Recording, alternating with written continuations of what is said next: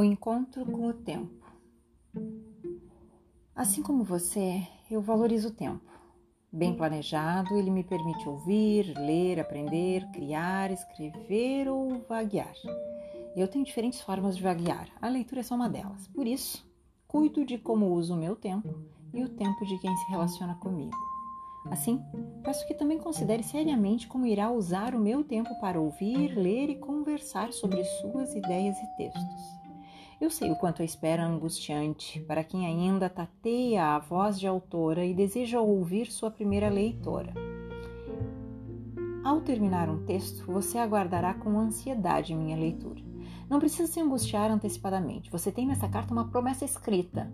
Se cumprirmos nossos acordos quanto ao uso do tempo, você não sofrerá a angústia da espera pela leitora ouvidora eu estarei ao seu lado, mas para isso você precisa cumprir os acordos que firmamos quanto à vivência do tempo em comum. Para que o seu tempo se encontre com o meu tempo, é preciso que desembrulhemos uma palavra adorada pelas administradoras e pelas professoras de pesquisa: planejamento.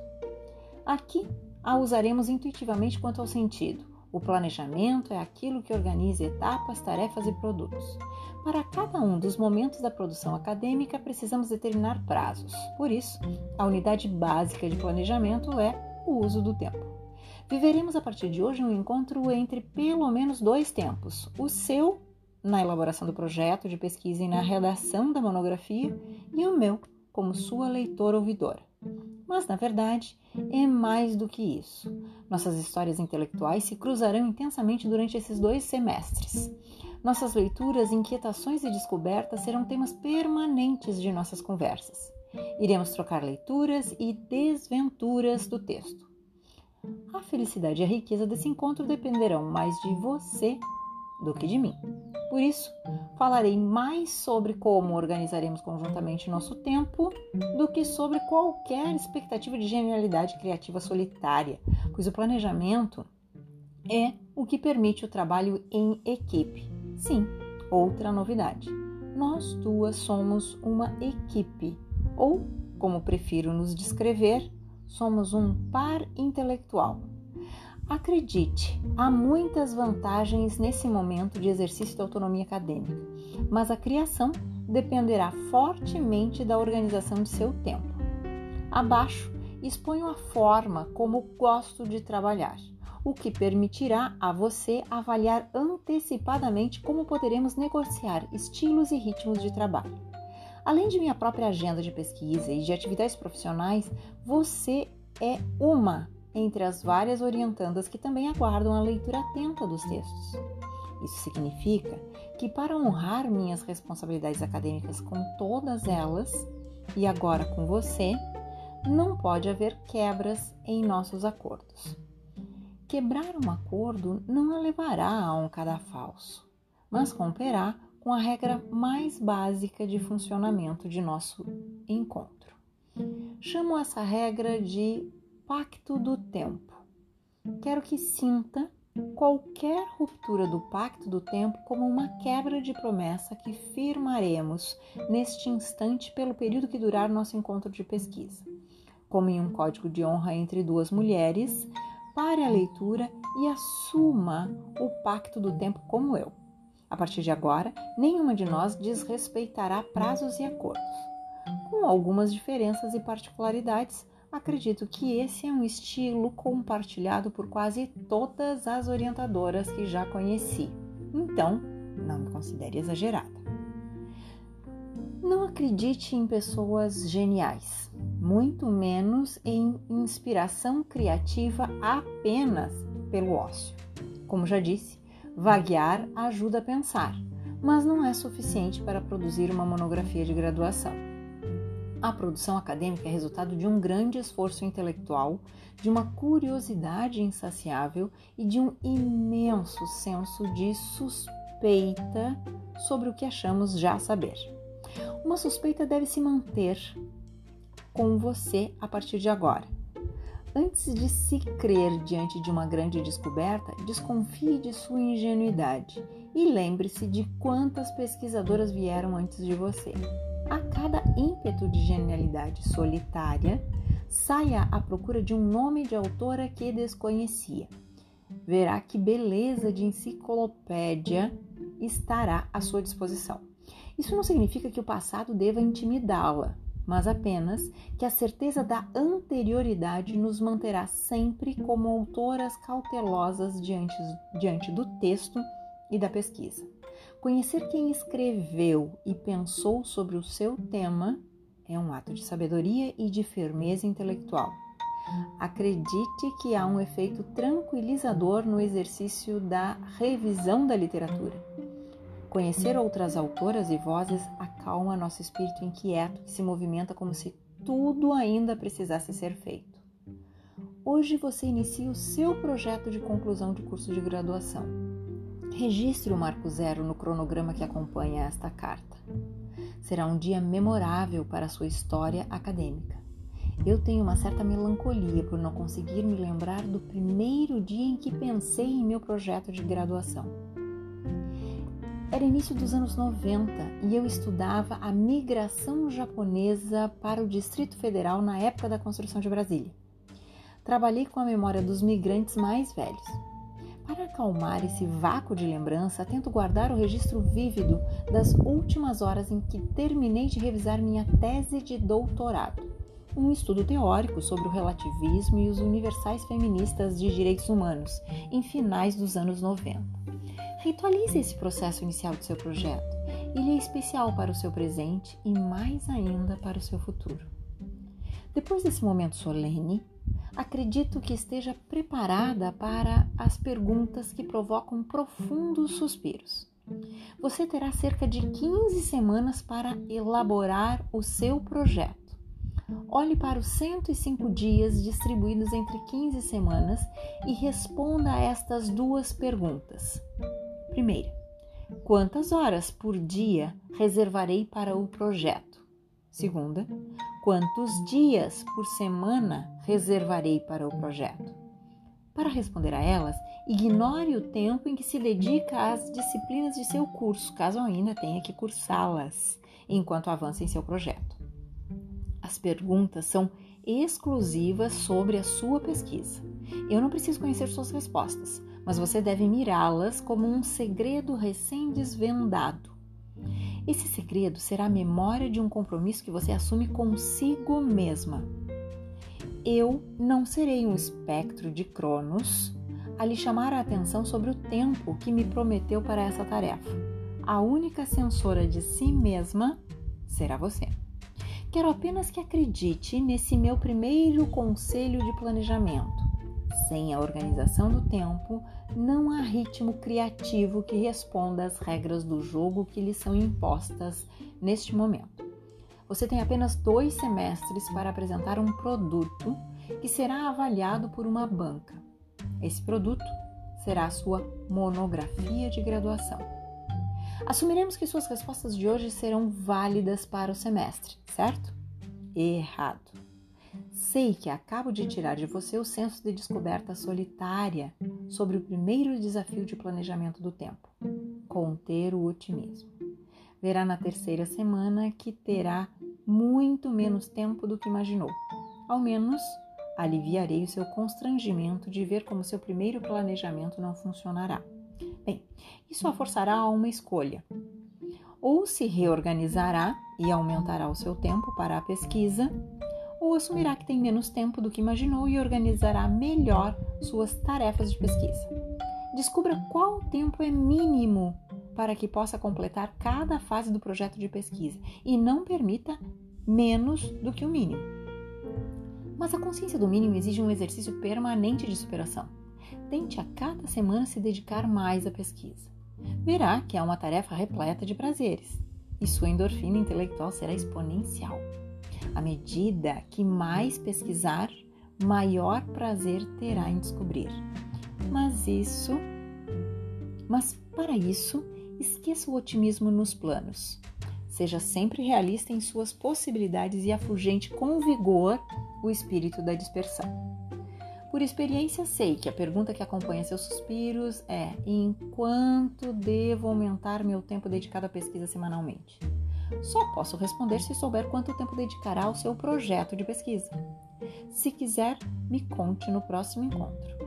Me considero, mas considero que é muito difícil levar adiante o conjunto de tarefas que a esperam com menos de 10 horas semanais dedicadas ao projeto, à pesquisa e à escrita da monografia. O ideal é que todos os dias você trabalhe em algum dos ciclos básicos da monografia.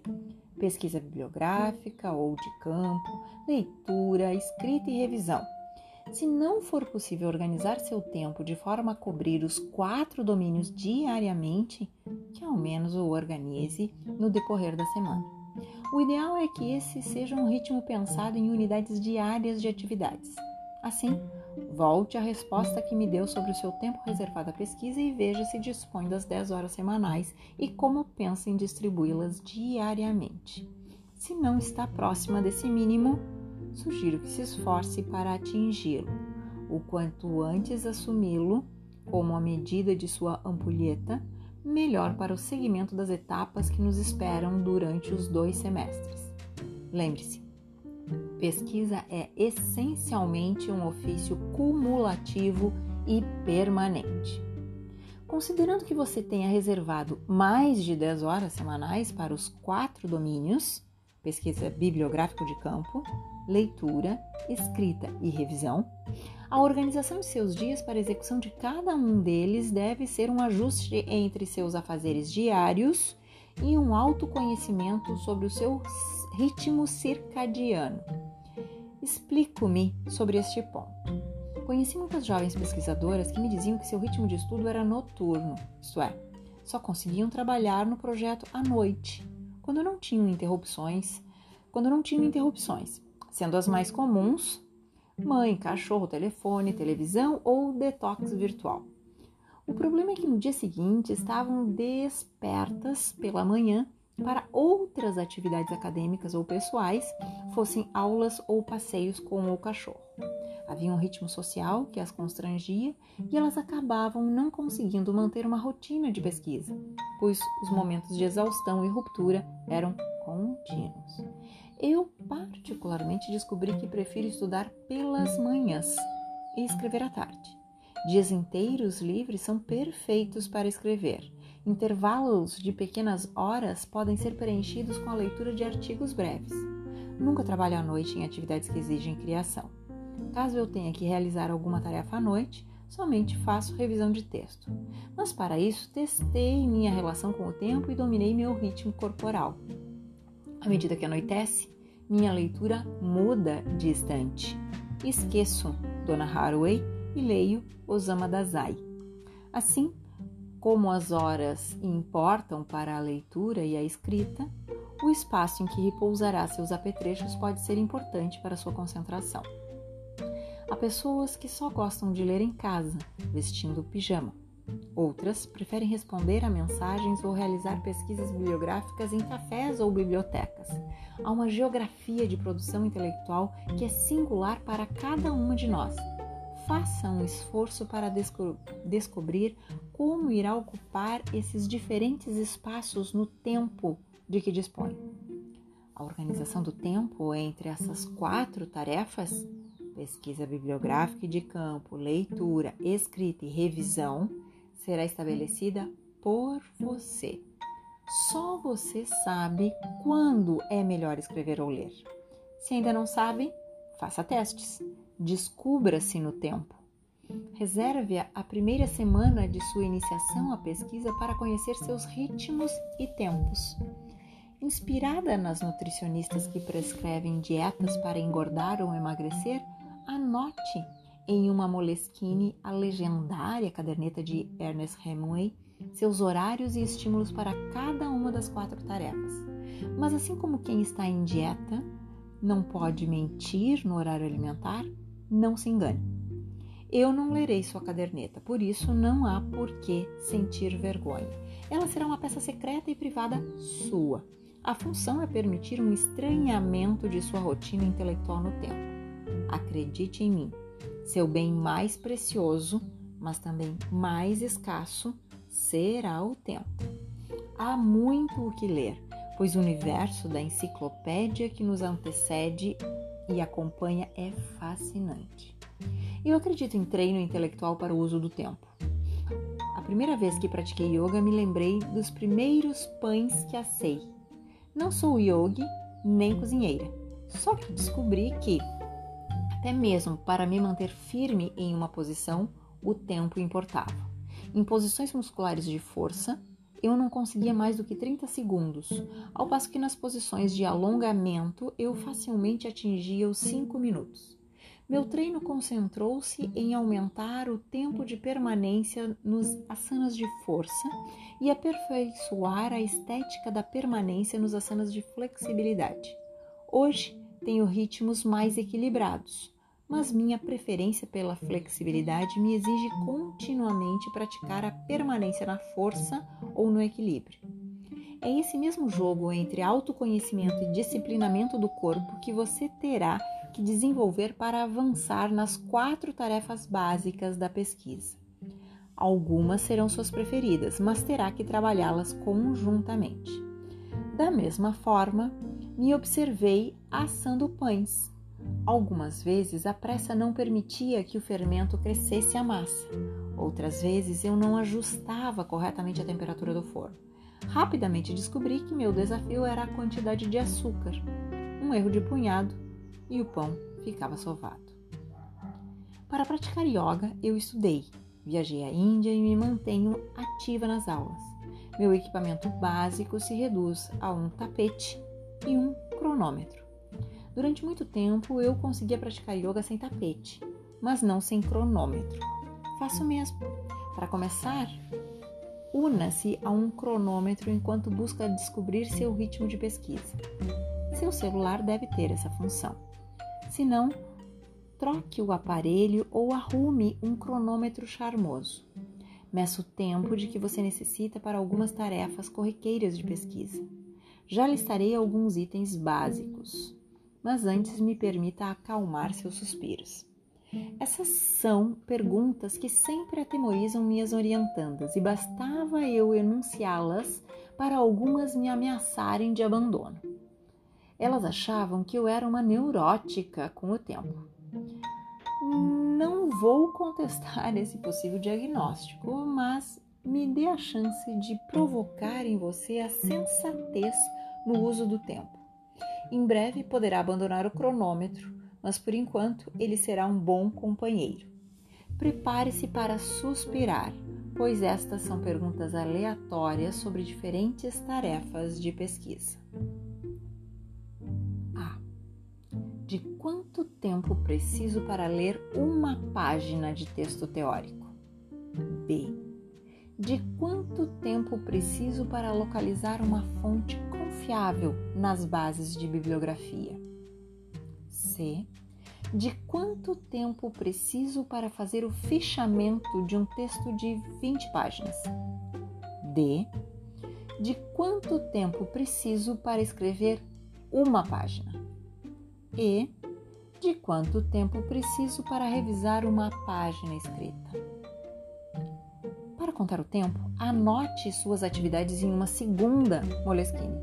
Seu diário de leitura não precisa ser ou seu diário de leitura não precisa ter história mítica para funcionar. Pode ser uma caderneta qualquer ou um pedaço de papel que não desapareça em sua escrivaninha. Mas seja honesta com você. Anote as interrupções, as distrações, os telefonemas, os lanches, as idas ao banheiro. E não ponha a culpa em seu cachorro. As caminhadas com ele ajudam a pensar.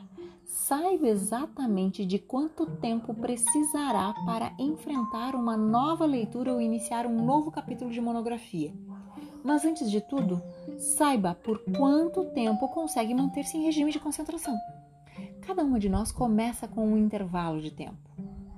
E como qualquer prática, ele aumenta a cada dia. A ideia desse exercício é conhecer as unidades de tempo necessárias para as atividades básicas da pesquisa.